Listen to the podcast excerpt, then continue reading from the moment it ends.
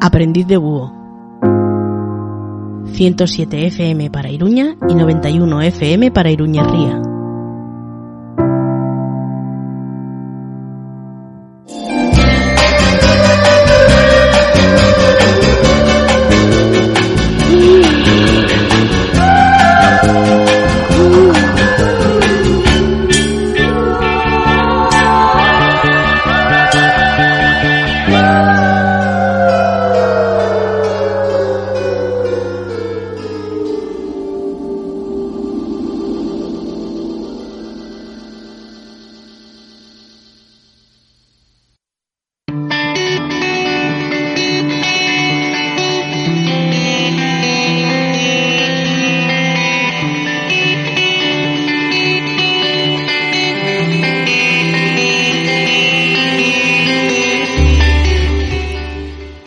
Un espacio, todo está en algún lugar y como tal, ese concepto, el lugar, pertenece a ese sector de espacio que ocupa una determinada superficie, pero esa superficie, ese espacio puede ser también que cumpla distintos requisitos, tanto físico, espacial, mental, incluso estar dentro de lo que es nuestra memoria.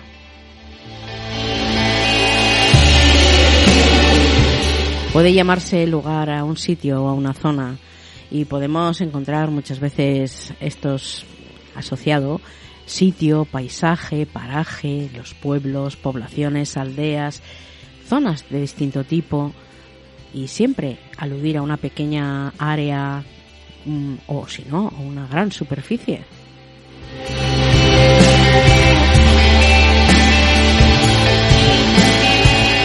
Lugar que también puede hacernos esa referencia a la posición que un elemento ocupa dentro de una lista, dentro de un cierto orden, un ranking. Pero hoy nos vamos a tener más a ese otro concepto que nos hace referencia a una ubicación, a una ubicidad.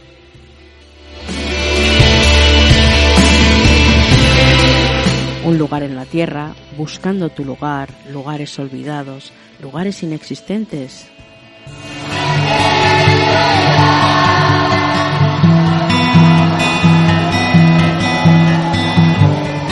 Hoy en Aprendiz de Búho, lugares.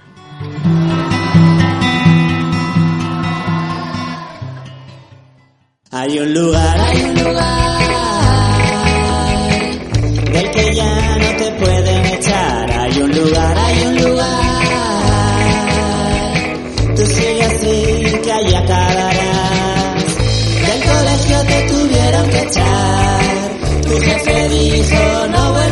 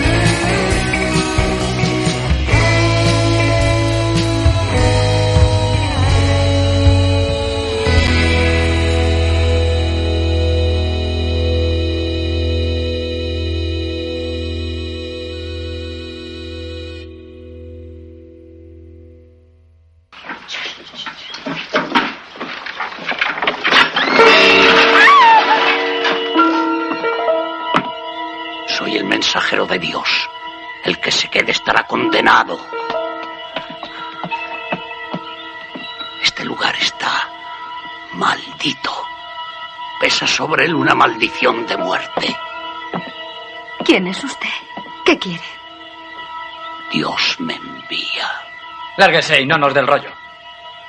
Tengo que avisaros. Si os quedáis, moriréis. Marchaos. Marchaos.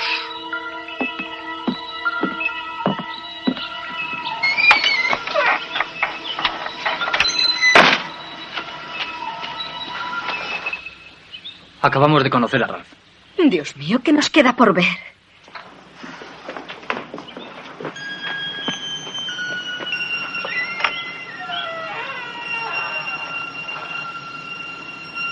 Moriréis. Moriréis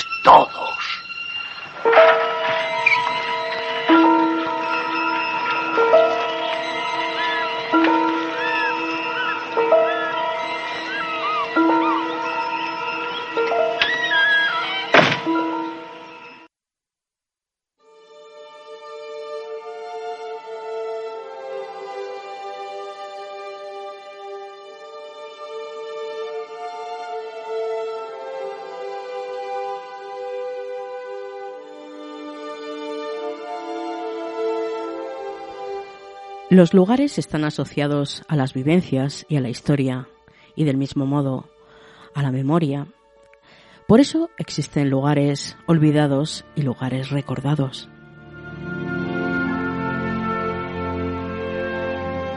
Si no somos memoria, no somos nada, decía Joan Mirá. Existimos porque permanecemos en el tiempo y nuestro tiempo es la memoria. Desde que estas apreciaciones las podemos tener presentes, la memoria está directamente pues vinculada con la identidad y existen así estos llamados lugares históricos, lugares de memoria. La memoria es una construcción y una construcción colectiva, historia y memoria. Incluso asociada también a esos usos públicos del pasado, algo que nos acerca a la práctica de políticas memoriales y otros empleos. La historia es la mirada externa a los hechos, la memoria, la mirada interior. La historia cierra el pasado, se escribe desde el presente, pero como cosa acabada, aunque desde luego afecta a nuestra comprensión de aquel pasado y del presente en el que existimos. Cierto es también que todo ese pasado se puede ir también reconstruyendo en base a nuevas investigaciones, nuevos descubrimientos.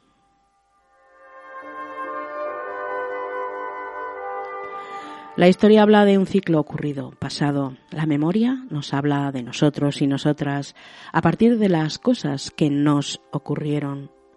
La historia es la construcción de un relato desde un oficio, una ciencia, un arte, y la memoria hace lo mismo pero desde la subjetividad, a través del cribado de las sensibilidades. La memoria es de las gentes, es de la subjetividad, es de la colectividad que se constituye en base a ella y así, como decíamos, hay lugares que también permanecen en la memoria por tiempo infinito.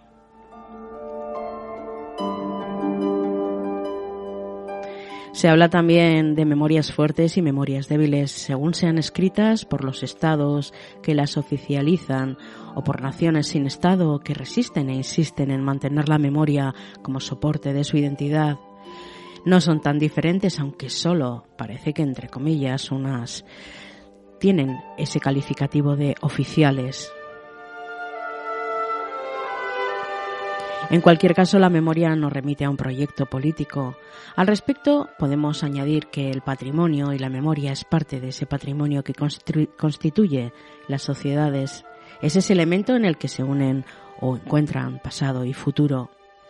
No es pasado, sigue siendo también, sigue vigente en el presente.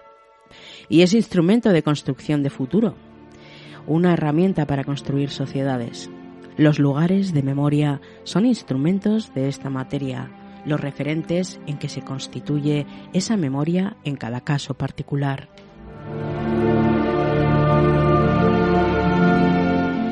Uno de los ejemplos, por ejemplo, la historiadora Mayana Usía, nos habla de la memoria de las malas mujeres, que es lo que se ha transmitido en, torno al estereotipo de las supuestas brujas que acabaron condenadas a la hoguera en el proceso de Logroño y también conocido como el proceso de Zugarramurdi. Con ello se transmitió y justificó de forma naturalizada que el castigo, una imagen deformada, interesada de una represión política así interpretado desde un disciplinamiento de la mujer y de la familia en el contexto del cambio de épocas, al inicio del Renacimiento y con el trasfondo de la conquista de Nafarroa. De paso, una dominación política también, un lugar que ha servido para difundir unos roles, específicamente el rol ideal u oficial, y el de la maternidad, la mujer casta, la sumisa, la dependiente, obediente, en contra de aquella mujer que inquietaba a los poderes, encarnaba eh, lo que es la mujer navarra con los derechos, viuda, sabia, empoderada, dueña de sus decisiones, y con ese relato también se difundió el argumento de que el euskera era la lengua del diablo, pero según también nos cuenta esta historiadora, hablando de los lugares de memoria, Zugarramurdi puso un punto final a esos procesos inquisitoriales cuando los inquisidores llegaron a la conclusión de que esta represión les causaba más perjuicios que beneficios, alterar el orden social y generar delirios y fantasías incontrolables tenía sus peligros.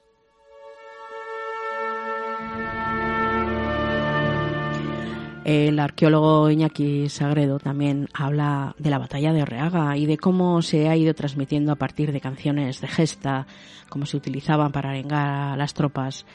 Y nos cuenta que ese detalle perverso del que esta memoria ha honrado paradójicamente al enemigo, al vencido, al cruel Roldán, personaje relevante de los francos que atacaron el país, y que es una muestra de lo que ocurre cuando no se es dueño de la propia memoria incluso en este caso asociada a los lugares.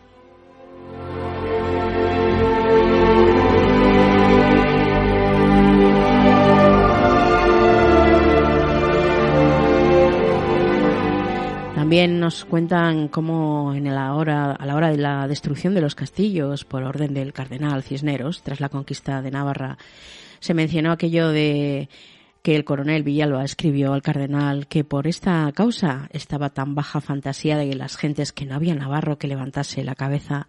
Ahí se estaría ante una clara expresión de los poderes españoles que ya sabían lo que hacían y conocían la importancia de esos referentes, estos lugares de memoria en el imaginario de la población.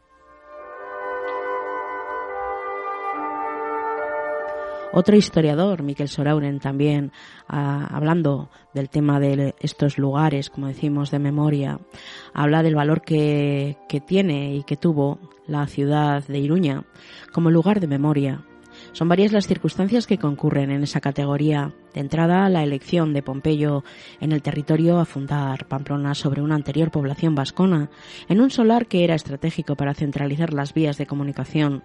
Todo pasaba por Iruña, caminos de norte al sur, del Mediterráneo al Cantábrico, del monte a la llanura, del mar al interior. Y fue crucial porque de esta fundación se siguió el cambio trascendente de la romanización que básicamente aportó un proceso de urbanización de la población montañesa y su primitiva civilización. Su constitución societaria, por decir una palabra. A partir de ahí, Iruña es el referente central de la organización política de Vasconia y durante siglos todo remite a Iruña, la guerra de los visigodos, Carlomagno, sus ataques y destrucciones, los musulmanes, los Banukasi, el reino independiente de Pamplona, los reyes, las instituciones, los conflictos, los poderes, la lengua, la economía, la defensa, un lugar de memoria importante. La fusión entre este lugar de memoria inmaterial y la identidad es de los pueblos es total emocional, emblemática, y en la toponimia también se percibe una versión de este fenómeno, pero que se constituye y se construye y funciona sobre otras claves. Los lugares, pues, crean un marco de referencias compartidas en el que nos situamos, marco en el que creamos la sociedad en la que vivimos, somos y actuamos.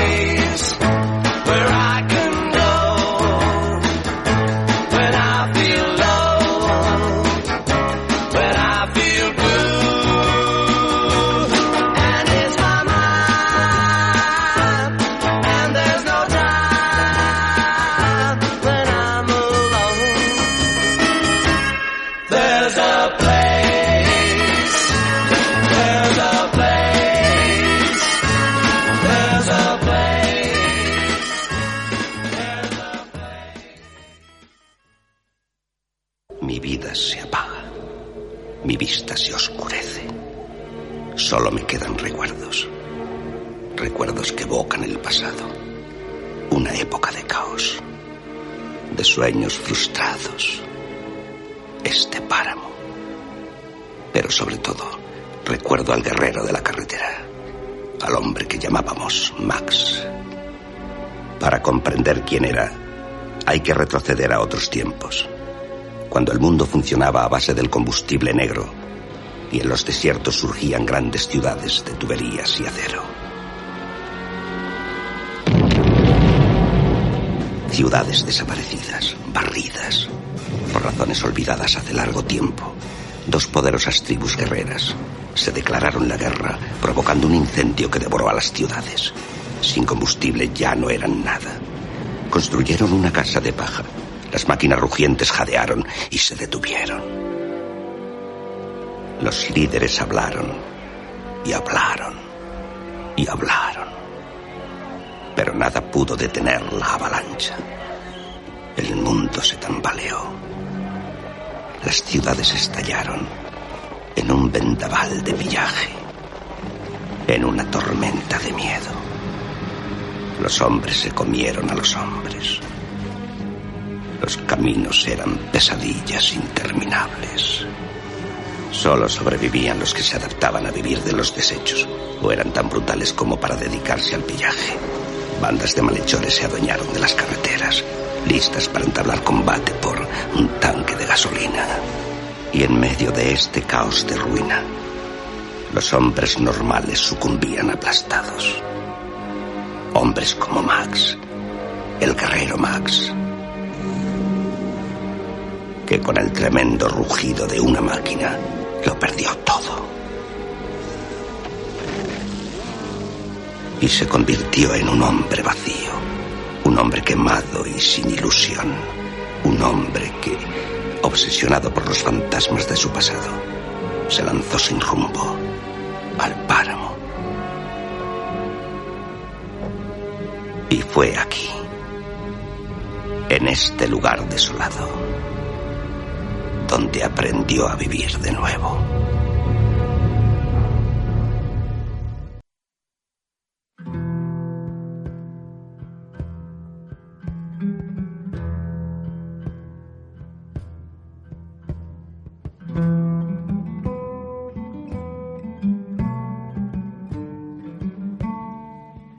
Soy de las personas que piensan que viajar tampoco es necesario, no es necesario moverse para poder hacerlo.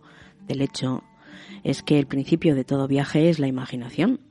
De nada vale llegar hasta el río Yukon de la Gran Amazonia o un pueblo cercano si no dejas que tu mente vuele y se empape no solo de lo que los ojos ven, sino también de lo que el resto de los sentidos perciben y nos transmiten, convirtiéndolo en emociones.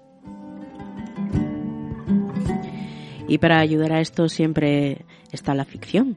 Esas aventuras que nos envuelven de tal manera que son capaces de transportarnos automáticamente a cualquier otro lugar de este y otros mundos reales e imaginados. Salgari, Verne, G, Doyle, King forman parte de un imaginario que ha entretenido a todos y todas, bueno, a muchos, por lo menos y muchas, desde nuestra infancia. Libros, cine y música ejercen un influjo como fuente de inspiración viajera en el que en ocasiones no hace falta ni siquiera moverse del sitio.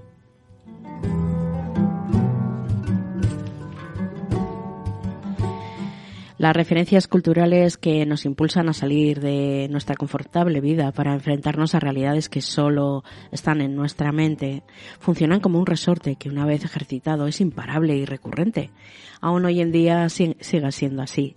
Tanto que en los días que, bueno, que nos ha supuesto, por ejemplo, una ocasión, no, no hemos podido salir de casa, transitar ciudades, países, islas, levantar todo ese recorrido imaginario dentro de nuestra mente ha sido precisamente un paraíso.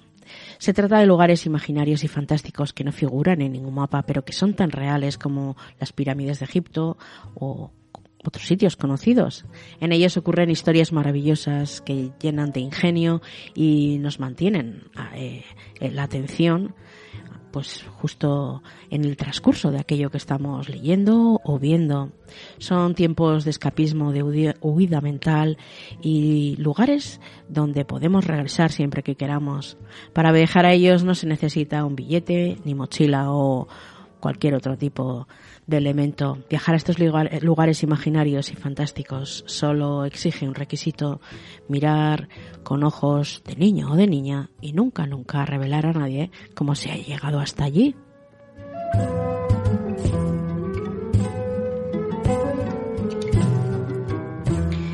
Si leer sobre un lugar en el que nunca hemos estado nos activa la imaginación, el hacerlo sobre uno fantástico, inexistente, podríamos decir que nos hace volar.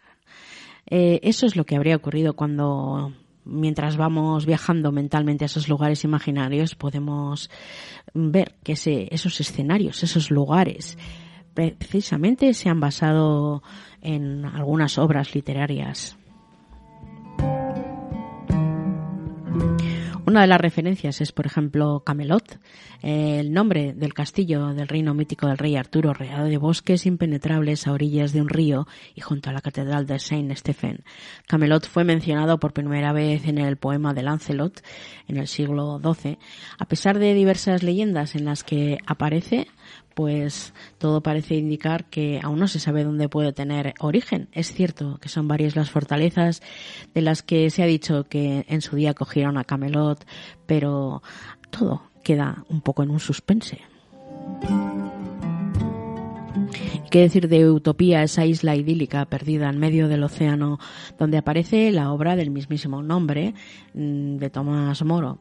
Es un ejemplo de estado perfecto, pero muy difícil de llevar a cabo en el que reina la paz, sus habitantes gozan de bienestar físico y moral, en el que no existe propiedad privada. La isla creada por sus habitantes es un cinturón de tierra formada de media luna con una bahía en, el centro, ciudades todas de la misma extensión, con casas, granjas, un diseño racional, contemplando aspectos como la luminosidad o la ventilación. Así es un lugar también imaginario. O Lilliput. Jonathan Swift ya ideó ese reino habitado por enanos para su novela pues en los viajes de Gulliver y esta isla ficticia también que algunos ubican pues por la zona de Australia una isla separada por un canal de su otra zona vecina, mm, Blefuscu, con la que está permanente en guerra y una absurda disputa acerca de cómo sacar los huevos servidos. Toda una flora y fauna eh, que son relatadas, pero que, como decimos, también son efectos producidos por esa imaginación, por ese repensar lugares que no existen. Qué decir del País de las Maravillas? Un mundo con el que Alicia sueña en el libro de las aventuras de Alicia en el País de las Maravillas de Lewis Carroll. Un mundo mágico, un lugar mágico hallado bajo tierra al que Alicia viaja tras caer por una madriguera. Eh, cuenta con un hermoso jardín, un bosque, un océano, está habitado por animales y personajes pues con los que Alicia mantiene contacto a través de las historias que le van sucediendo en el sueño.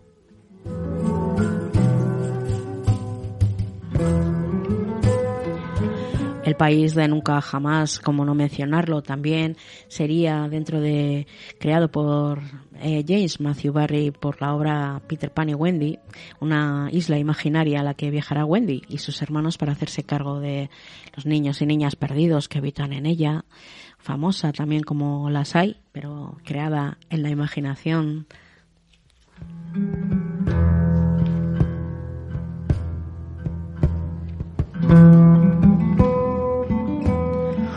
La, también la ciudad de Gotham de Batman. La mejor manera de viajar a Gotham envuelto entre las sábanas y con una linterna apuntando a cualquier página de un cómic de Batman. Podemos capturar la esencia de ese pozo lleno de criminales, corrupción, polución y otro tipo de bueno, de vivencias en las que se mantiene precisamente esa, esas aventuras que consideran que Gotham es la ciudad más peligrosa del mundo. Pero sus tejados están siempre vigilados por Batman, que menuda papeleta le ha tocado y, como decimos, no menos peligrosa que otras metrópolis como Metrópolis o, o Asgard.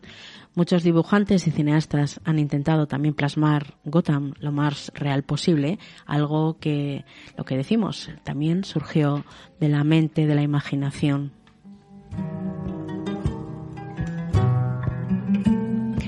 Fantasía es otro de los lugares que tampoco existen, es un mundo fantástico inventado por Michael Ende, la historia interminable este protagonista, pues un joven guerrero llamado Atreyu, como algunos y algunas seguramente que conoceréis. Y bueno, pues va narrando también una serie de lugares de fantasía que van desapareciendo conforme empeora la salud de la emperatriz que representa precisamente pues todo eso, ¿no? Eh, la imaginación, la presencia de la nada va ganando terreno y esa lucha de Atreyu por salvar a infantil y a fantasía van apareciendo personajes como el famoso dragón blanco, Fujur. Bueno, pues entre estos, todos estos lugares también están en la mente, están en la imaginación y siguen siendo también lugares importantes.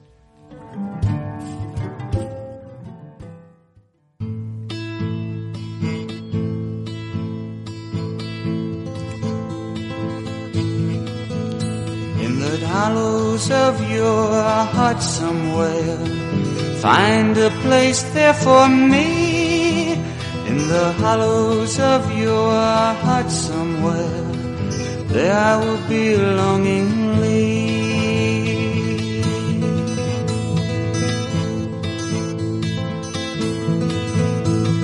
Sometime maybe when your mind is free, find a moment for me I will know when you can hear my voice humming sweet melody. True is my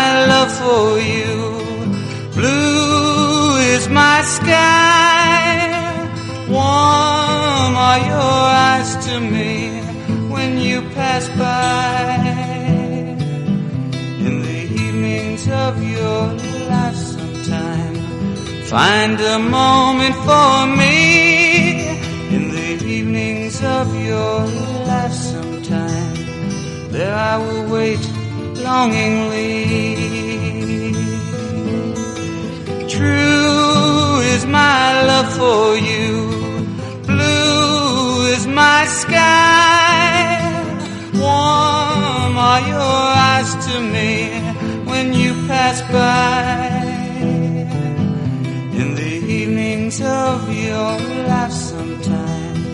Find a moment for me in the evenings of your life sometime. There I will wait longingly.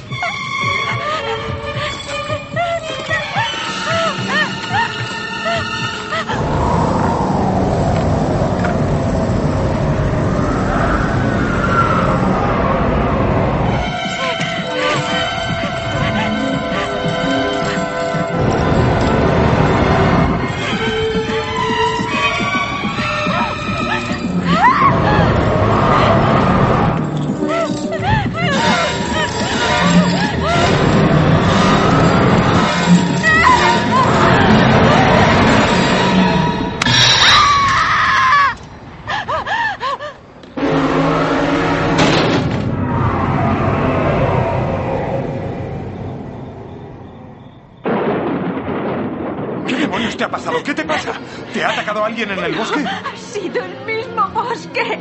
Están vivos, Ashley. Los árboles están vivos. Ay, será mejor que la lleve a su cuarto y que se acueste. ¡No quiero acostarme! Lo que quiero es irme de aquí. Quiero irme de este lugar ahora mismo. Ahora mismo, Ashley. Un momento. Al menos yo no pienso ir a ninguna parte. Cheryl. Cheryl, ahí fuera no hay nada. Los árboles no atacan a nadie. ¿Vas a llevarme al pueblo o no? ¿Ahora mismo? Oye, Cheryl, Cheryl, te llevaré al pueblo, pero piensa lo que estás diciendo. Me importa una mierda que no me creéis. Lo único que quiero es irme de aquí inmediatamente. De acuerdo. Pasarás la noche en el pueblo.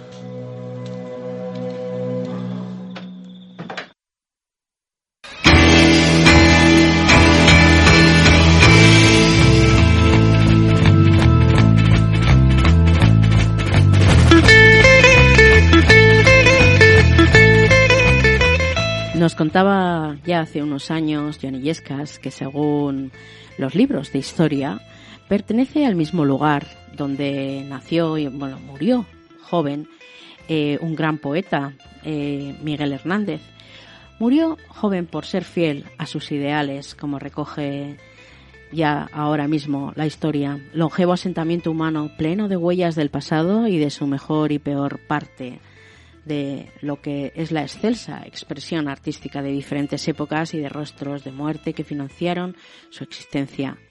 Una pequeña urbe circundada de sierra atravesada por un sendero de agua, otra amiga de niños y niñas, juegos compartidos de la infancia, de transeúntes acentos y dialectos, a veces hospedados, otras hacinados en tierras sedientas de agua robada por sus ociosos valedores, esquiva a causa de nuestro maltrecho clima, igual, igual que en casi todo el mundo, mal repartidas.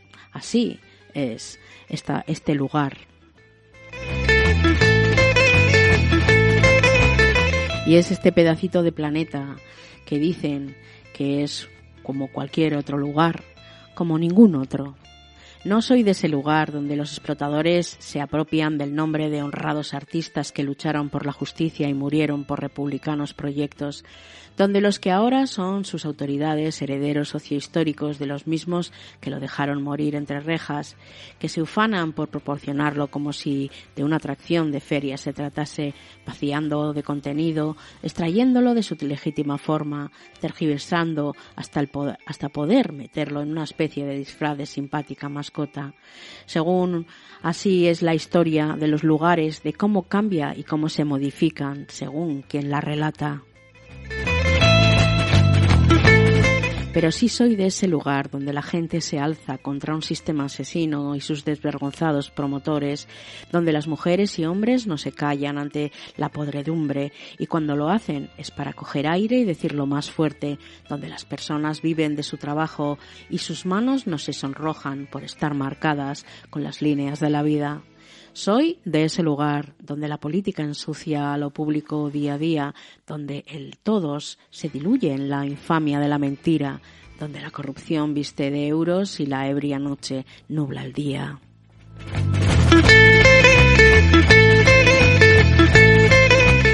Sí, soy de ese lugar donde las madres y los padres enseñan a sus hijos e hijas con orgullo por qué tener el brazo con el puño apretado bien alto, ¿Por qué mantenerlo con el paso de los años, aguantarlo frente al peso de la costumbre y la tentación del descanso pagado? Porque este mundo necesita que lo alcemos todos y todas y que únicamente lo bajemos para dar la mano a nuestros hermanos y hermanas, para saber que no estamos solos ni solas, para beber de la mirada cómplice, del hombro en el que apoyarnos, para ser más y mejores, para evitar agotarnos antes que caiga la noche. No soy de ese lugar donde la basura vestida de traje ensucia el agua del río, sembrando enfermedad que en tiempo de recolecta se lleva a nuestros seres queridos.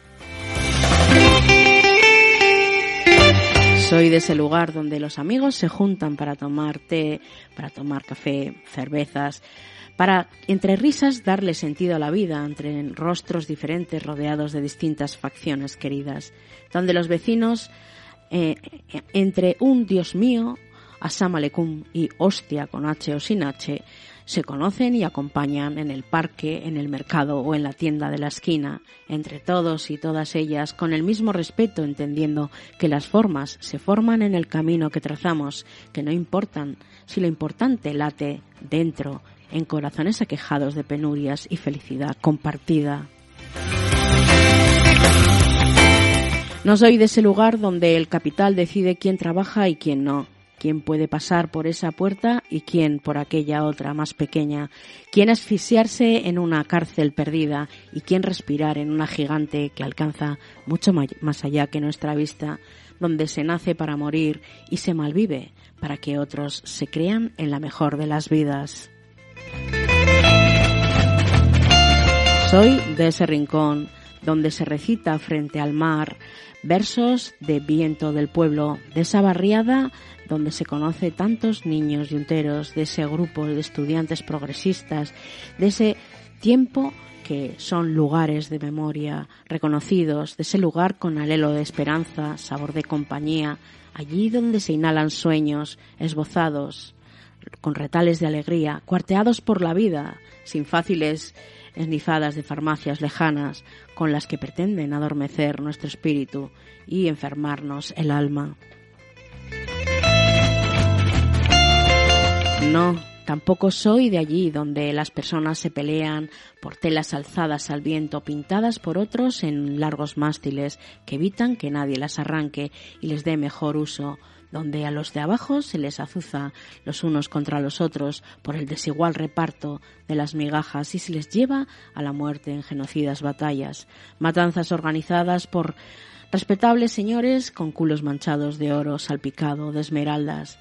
Soy de ese lugar que aún no tiene nombre, himno ni bandera, donde el ser humano es el mejor amigo de las personas. Y vivimos para nuestros iguales en democracia, justicia y alegría, donde ninguno mira por encima de otro y donde nuestros diferentes tonos, notas y sabores enriquecen nuestros sentidos, donde cualquiera es igual a nadie y nadie quiere ser más que cualquiera donde la geometría se le invitara a servir a los seres humanos y se la desterrara de su conocido papel de separadora de los pueblos, donde soñar se considera un derecho y no una pérdida de tiempo.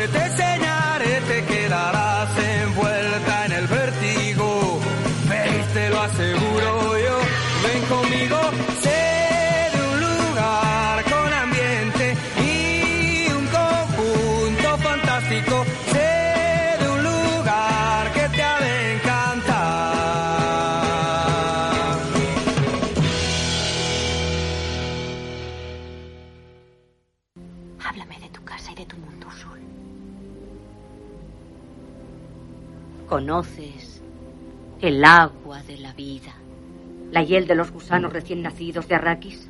He oído hablar de ella. Es muy peligrosa. Las Bene Gesserit la utilizan para escudriñar las interioridades.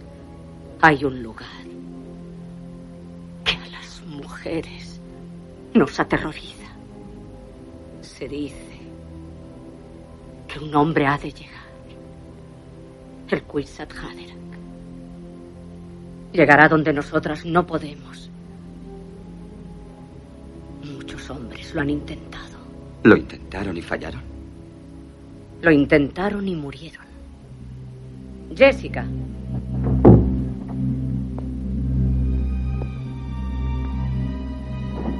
Mi hijo vive.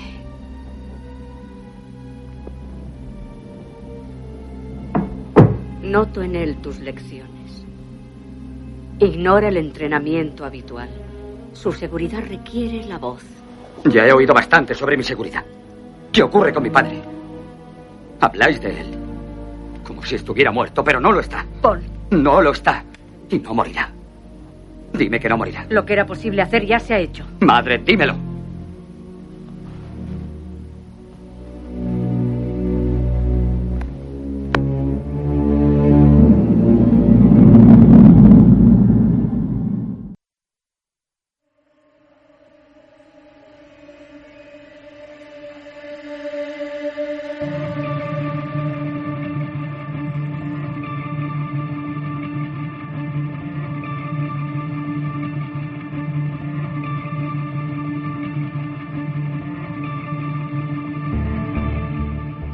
Hay lugares rotos que son tatuajes en el cuerpo, aunque no se aprecien a simple vista.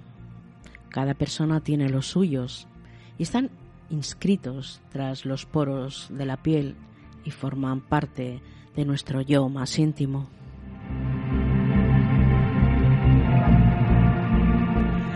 Esos lugares están rotos porque hemos visto en ellos cómo nuestras emociones también se rompían y sin embargo volvemos con fuerza, con la fuerza de quien sabe que pertenece a ellos.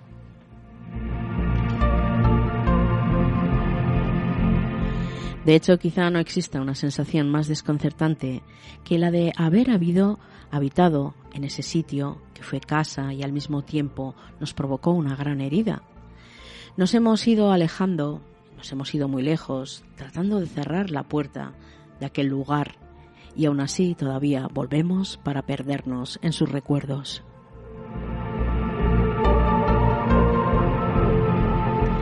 Pero no era cualquier lugar, era ese lugar. Dicen que cada persona tiene esas pequeñas particularidades que componen su existencia y le son exclusivas. Una canción, un atardecer, un detalle que alguien nos regaló o un lugar, no un lugar común, un lugar concreto. En la vida tienes unos cuantos sitios o lugares, o quizá uno solo, donde ocurrió algo y después están todos los demás lugares. Todas las ciudades del mundo están ahí para, para que podamos viajar, visitarlas, pero se hacen especiales cuando alguien llega y deja que le acojan. Se convierten así en hospedajes donde se es capaz de recoger un calor inmenso y del mismo modo un frío penetrante y doloroso. Los lugares se rompen cuando en las vivencias que recordamos con tanto cariño hay grietas de frío y dolor. Son lugares rotos que nos dejan desarmados o desarmadas por dentro, pero que al mismo tiempo no podemos olvidar que hubo un pasado en el que también nos abrazaron.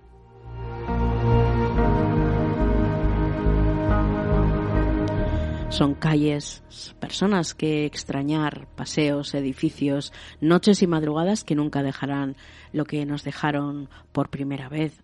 No obstante, siempre al volver a ese lugar encontraremos una parte de nosotras y de nosotros en cada una de sus esquinas. Pero los seres humanos tenemos la libertad de recomponer aquellos lugares rotos cuando nos hayamos atrevido a abrir esa puerta de esos sitios y sus respectivos recuerdos podremos recomponer los que están rotos y de esa manera encontraremos también la libertad de poder respirar sin que duela.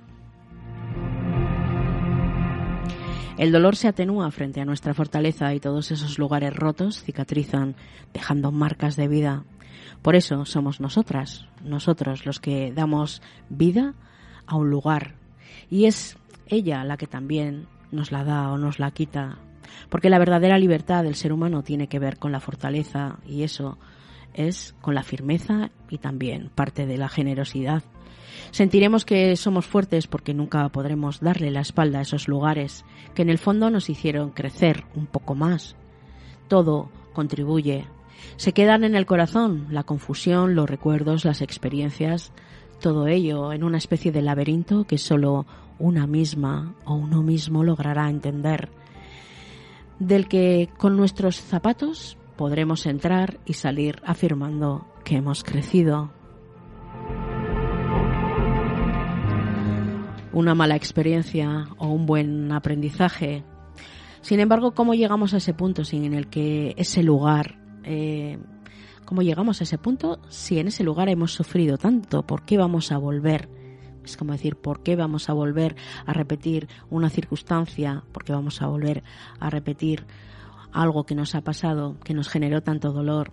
La respuesta la podemos encontrar eh, con espacio de distancia, con el tiempo necesario para estar preparadas o preparados y con una diferente madurez emocional.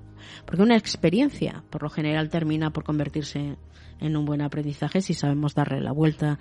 El tema de los lugares rotos que nos pertenecen, pues ocurre lo mismo. Es beneficioso abrir los ojos para ver que algo puede llegar a señalar nuestra vida porque ha sido capaz de hacernos reír, pero también llorar. El bienestar emocional humano requiere de un poco de cal y un poco de arena para alcanzar ese equilibrio tan anhelado por todas y todos, pero con ese fin aprendemos a valorar el camino y también sus piedras y sus llanos. Porque en la vida ha habido muchos puntos de inflexión, como seguramente en las vidas de casi todo el mundo. Muchas veces lo que es vivido como algo negativo con el paso del tiempo, pues nos da un aprendizaje, porque hasta las peores experiencias nos hacen fuertes. Y esos lugares rotos, que de los que hablamos hoy. Hemos recogido esa enseñanza, hemos visto más allá, ¿no? Más allá de, esos lugares. Los guardamos en el alma. Nos acercamos a ellos porque son un capítulo de nuestra historia, de nuestras vidas. Ya no somos sin ellos, si nos guste más o menos. Así el presente es parte de su cosecha, de la cosecha de que hemos tenido pues en esos lugares.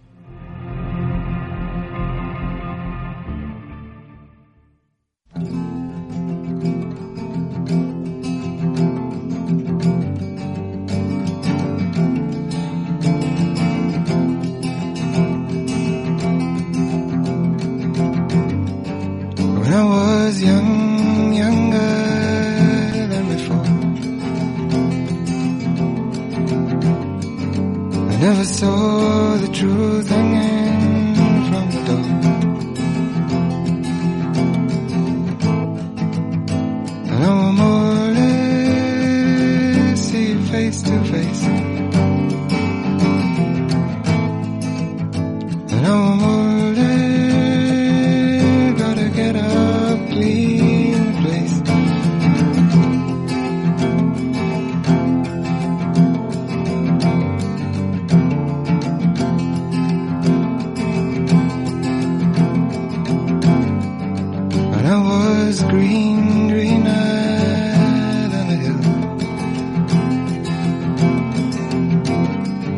Where flowers grew and the sun shone still.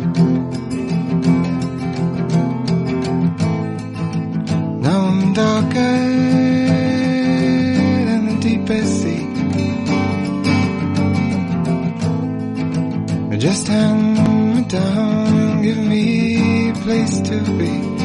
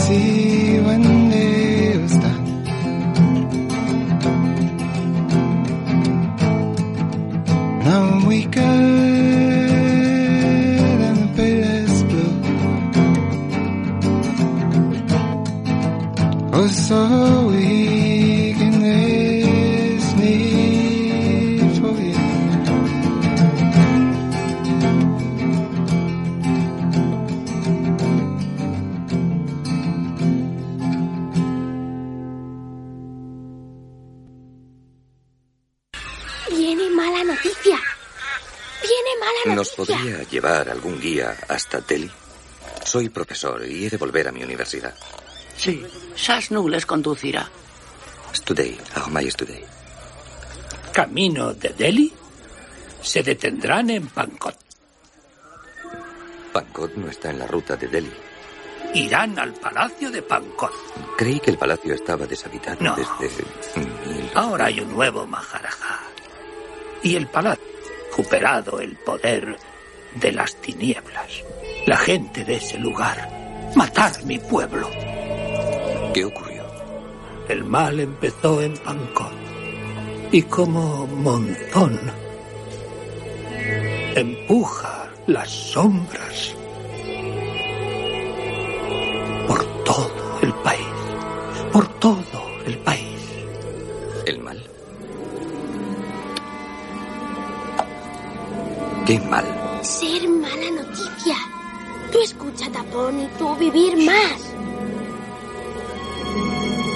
Vinieron de palacio y llevaron Sibalinga en nuestro poblado. ¿Se llevaron qué? Una piedra, una piedra sagrada del altar que protege el poblado.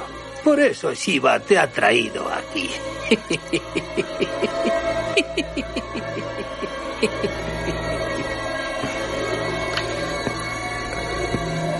Nadie nos ha traído. Nuestro avión se estrelló. Se estrelló. No, no. Oramos a Shiva pidiendo ayuda para encontrar piedra. Shiva ha sido quien nos ha hecho caer del cielo. Por eso iréis a Palacio de Pankot para buscar Sivalinga y devolverla a nosotros. A nosotros.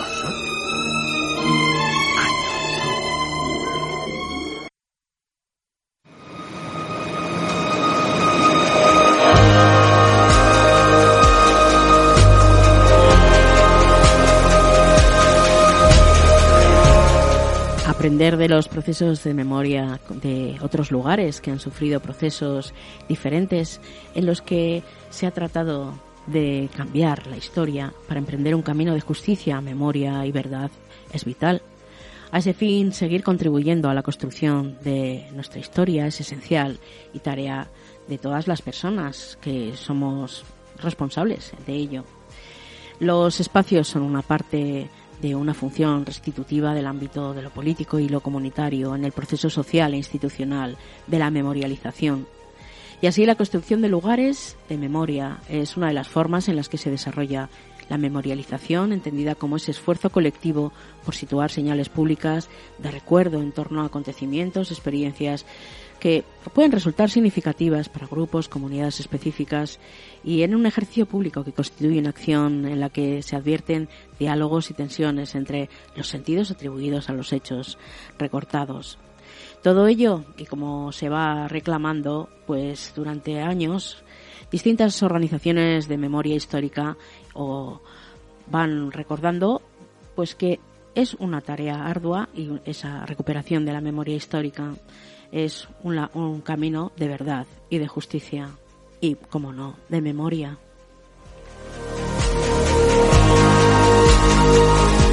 También conocida como Fuerte San Cristóbal, esa fortaleza militar, pues bueno, más famosa de aquí, de la comarca de Uñerría y diríamos que también de Navarra, de Nafarroa. A finales del siglo XIX, pues ese rey Alfonso al- eh, mandó construir una- un fortín defensivo y con el estallido de la Guerra Civil Española el fuerte pasó a ser una cárcel de presos políticos, como todos y todas sabréis. La noche del 22 de mayo de 1938, 2.487 personas que estaban detenidas se fugaron de la prisión convirtiéndose en la mayor fuga de presos de la historia y sin embargo solo tres llegaron a Francia. 207 asesinados, el resto volvieron al centro penitenciario. Y bueno, como sabéis, hoy en día, cada 22 de mayo también se sigue recordando lo sucedido en este lugar.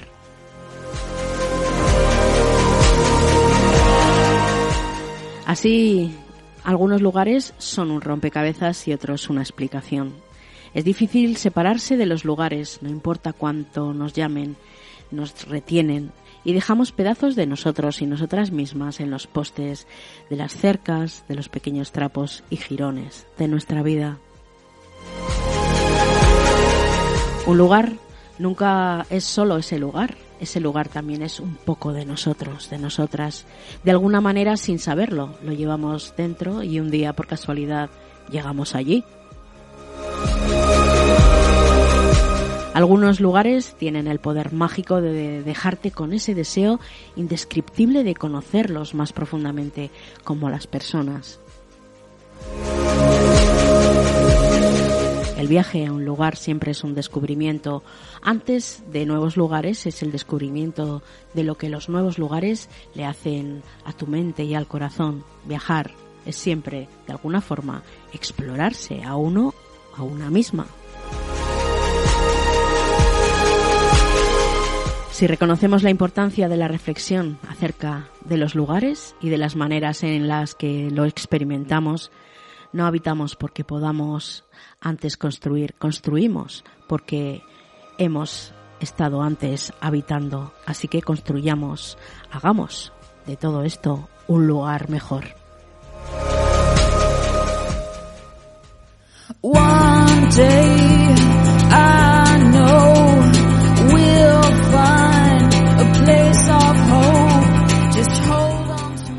Has escuchado Aprendiz de Búho. Escríbenos a la dirección aprendiz@eguski.eus.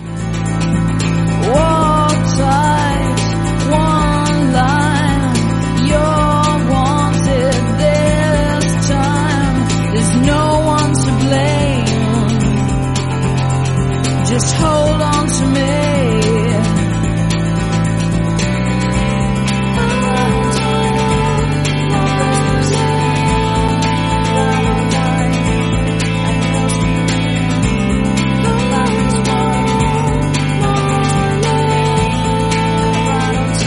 There'll be a place for